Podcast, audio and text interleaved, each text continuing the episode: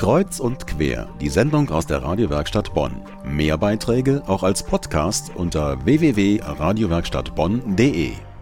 Ferienzeit, das ist nicht nur Reisezeit, das ist für manche Menschen auch die Zeit, in der sie sich mit ihren Sorgen und Nöten besonders alleingelassen fühlen. Hier bietet die Telefonseelsorge einen Anlaufpunkt. Sie bietet Gesprächspartner.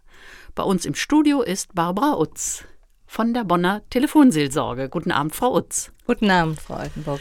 Frau Utz, Luther hat gesagt, Depressionen kommen nicht von Gott, sondern vom Teufel. Bei Seelsorge denkt man ja sofort an Priester und Pfarrer. Wer arbeitet denn da bei Ihnen mit? Ja, das sind ehrenamtliche Menschen, Frauen und Männer jeden Alters, jeden Berufs, die einfach ähm, ja, ihren manchmal Glauben, christlichen Glauben, wenn Sie jetzt Luther zitieren, im Alltag leben wollen, ganz praktisch, indem sie Menschen zur Verfügung stehen für ein Gespräch. Also es ist keine äh, besondere Gruppe, die sich auszeichnet durch etwas, was sie haben, was andere nicht haben. Es ist eine ganz gemischte Gruppe von Ehrenamtlichen. Wie sind Sie denn selbst auf die Idee gekommen, da mitzumachen? Ja, es ist sehr häufig so eine ganz persönliche Motivation. Jeder Mensch, das trifft auch für mich zu, durchläuft Krisen im Leben und ja, was einen da hält, sind ja meist Menschen. Also wenn man Menschen hat in einer Krise, die zum Gespräch zur Verfügung stehen, ist das ein großes Geschenk. Das haben nicht alle Menschen. Und ich habe mir immer vorgenommen, wenn ich die Möglichkeit habe dazu, das weiterzugeben, was ich selbst bekommen habe. Und ich glaube, das ist eine Motivation, die ich mit vielen teile. Das ist sicher der Hauptgrund, warum ich dort arbeite. Und ich nehme an, Sie sind auch Menschen begegnet, die besondere Probleme haben, denn ich kenne Ihren Beruf. Sie bilden Leute aus fürs Lehramt. Ja, auch dort trifft man Menschen, die ähm, manchmal auch bei der Telefonseelsorge anrufen. Aber vielleicht war wichtiger, eine meiner Ausbilderinnen war auch tätig bei der Telefonseelsorge.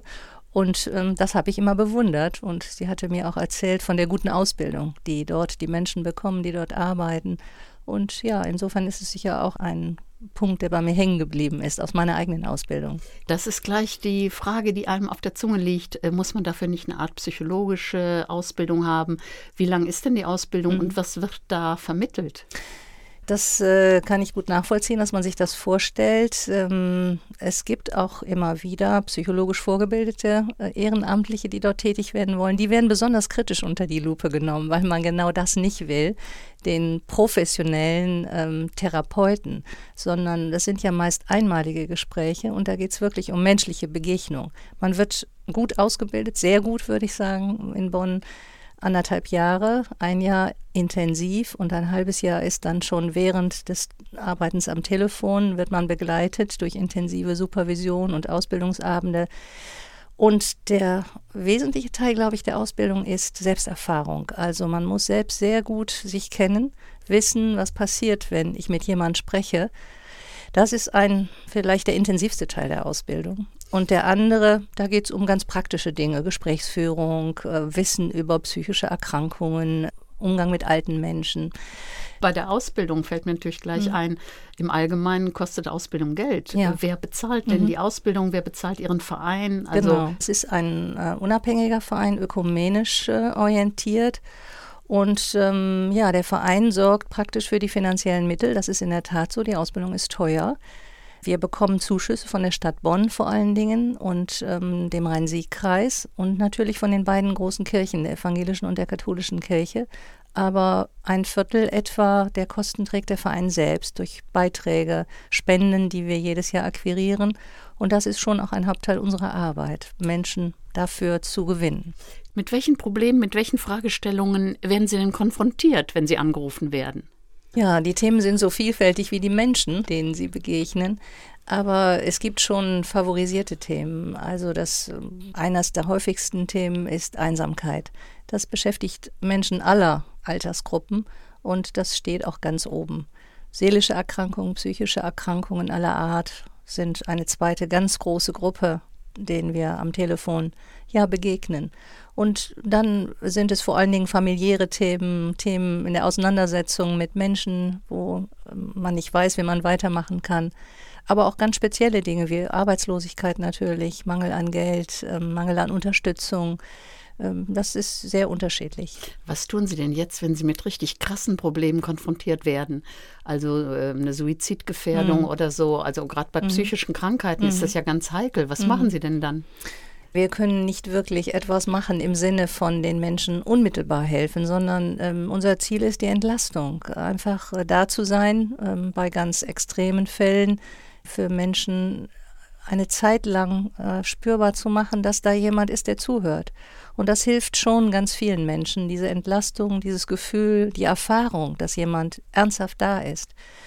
Das macht eventuell einen neuen Schritt möglich. Das wissen wir oft nicht, sondern wir müssen ja loslassen, wenn das Gespräch zu Ende ist. Also ist das keine professionelle Beratung? Nein.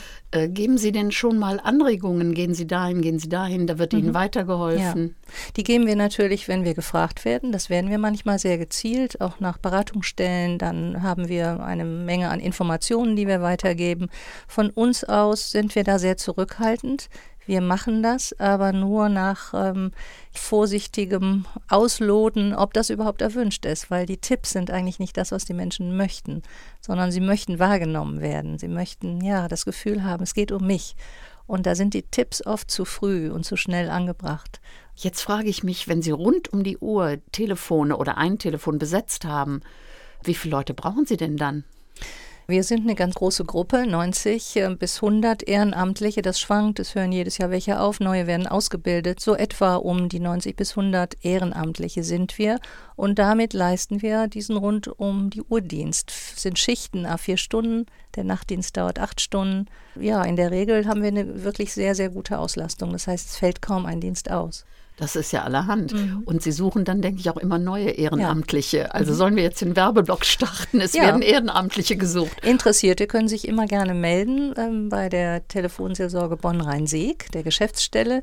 Und dort werden Sie entsprechende Informationen bekommen, um dann zu überlegen, ob das eventuell was für Sie sein kann, ja. Und das finden Sie dann auch im Internet? Das finden Sie auch im Internet, ja.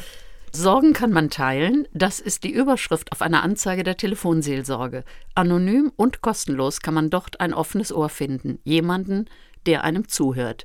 Die Telefonnummer ist 0800 111 0222 oder 0800 111 0111 oder im Internet unter telefonseelsorge.de. Frau Utz, ich danke Ihnen für das Gespräch. Gerne.